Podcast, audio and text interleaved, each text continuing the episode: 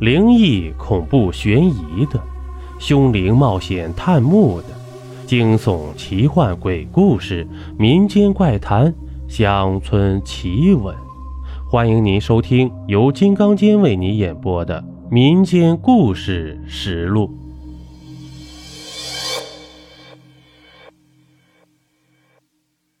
这一集啊，咱们讲一个长篇故事《龙凤玉佩》。两千多年前的盘龙玉佩现身了。说起这件盘龙玉佩啊，来头可不小。它本是上世纪八十年代考古专家在新疆罗布泊腹地的一座汉代古墓发掘的一件陪葬品。后来啊，竟不知为何流落到海外。近年来呢，这件珍宝在海外一个拍卖会上。出现了，被一名华侨重金收购。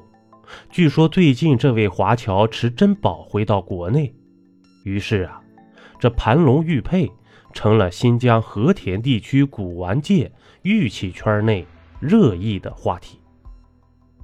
不少古玩店主都神秘地称，这件国宝级的玉佩就在本店，只等有缘和有钱的主来了。才给以长眼和开价的机会。这一时间，这盘龙玉佩呀，被坊间传得神乎其神。为什么呢？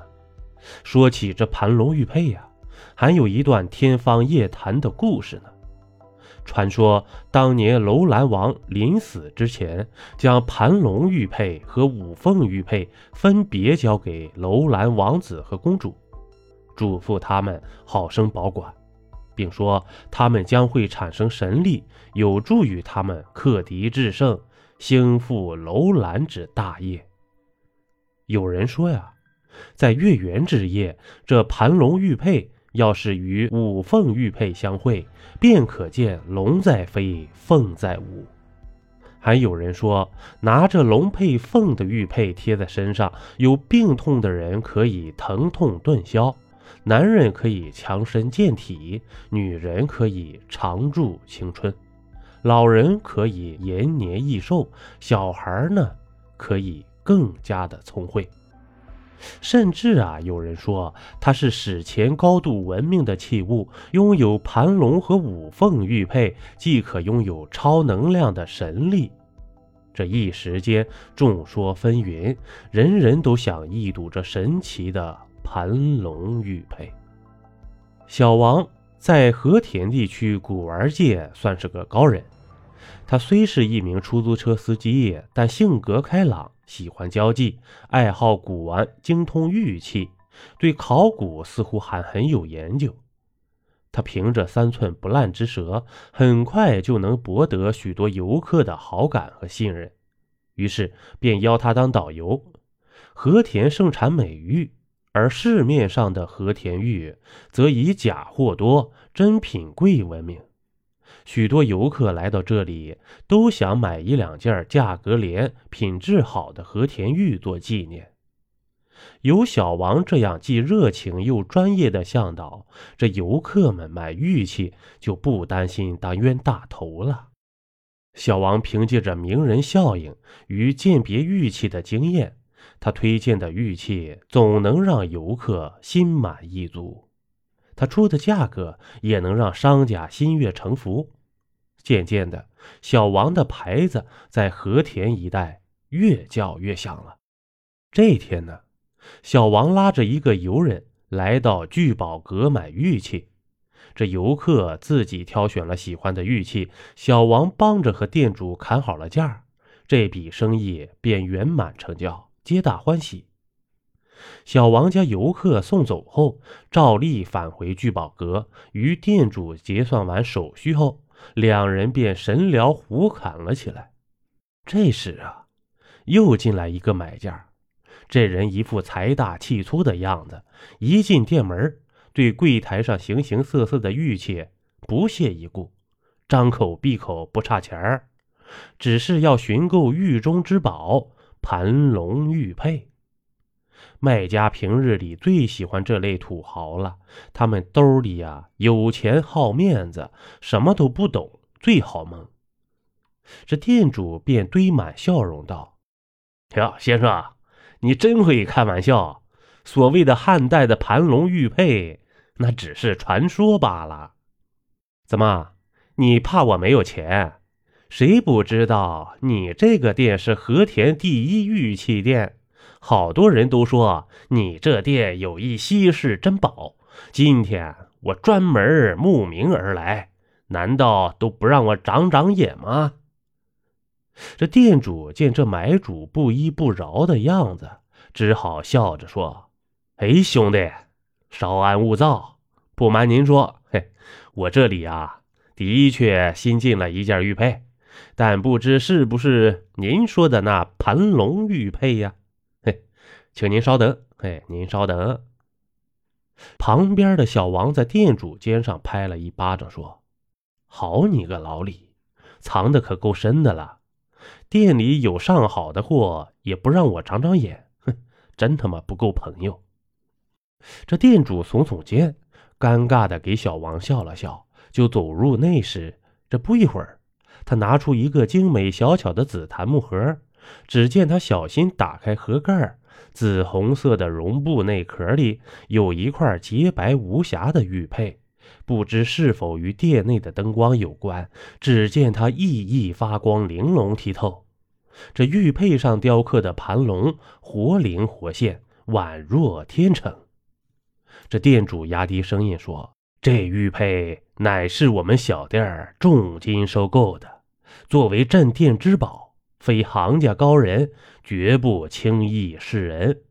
它的历史渊源，我们虽然无法确定。”但它乃是采用上等的和田羊脂玉构成，雕工水平也是罕见的。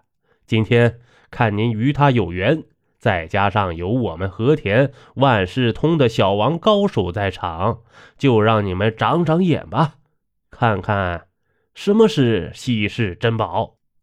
这买家急切地握住小王的手，说：“早就听闻您的大名，嘿，不想今日得以相见。”缘分呐，还请你给我好好鉴定鉴定，哥哥，我不会亏待你的。这小王当然不会放弃这次长眼显手的机会。只见他从口袋掏出一双白手套戴上，小心的拿起玉佩把玩起来。他一会儿拿出放大镜观察，一会儿又对着灯光查看。买家张大嘴巴，一眼不眨的看着小王。店主虽然做出胸有成竹的样子，但好几次都把茶水倒洒了。这大约十几分钟后，小王将玉佩归回原位，摘掉手套，接过老板地上的茶杯，抿了一口，笑道：“呵呵，不知李老板可否听听鄙人的浅见呢？”这买家急忙放下手中的茶杯，盯着小王。店家左手端着茶碗，右手拿着茶盖。拨动着飘在上面的茶叶，不动声色地说道：“但说无妨。”小王便如数家珍地说了起来：“嘿，这玉佩嘛，的确和传说中的汉代盘龙玉佩有几分相似，但我认为它只是个高仿品。”这看着店家不服气的样子和买家泄气的表情，小王继续说道：“哎，不过呀。”这个盘龙玉佩的确是上等的和田羊脂玉制成的，质地纯，结构细，水头足，油性重。再者看其做工，也不是一般的机雕产品。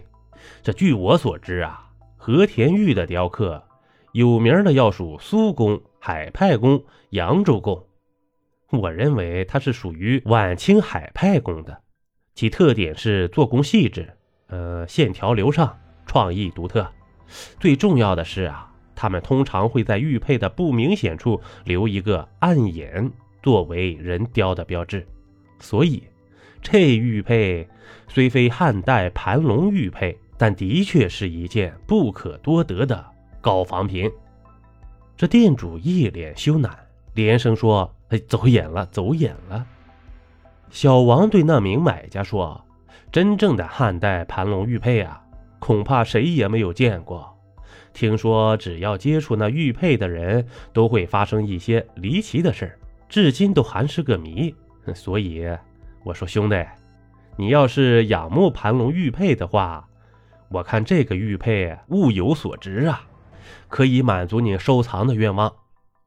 那名买家便与店主讨价还价，小王呢也从中调和，出了个二人都认可的价格，于是成交了。买家果真出手大方，拿出一千元钱的鉴定费给小王，又要了张名片，说声后会有期，便出门坐上大奔，扬长而去。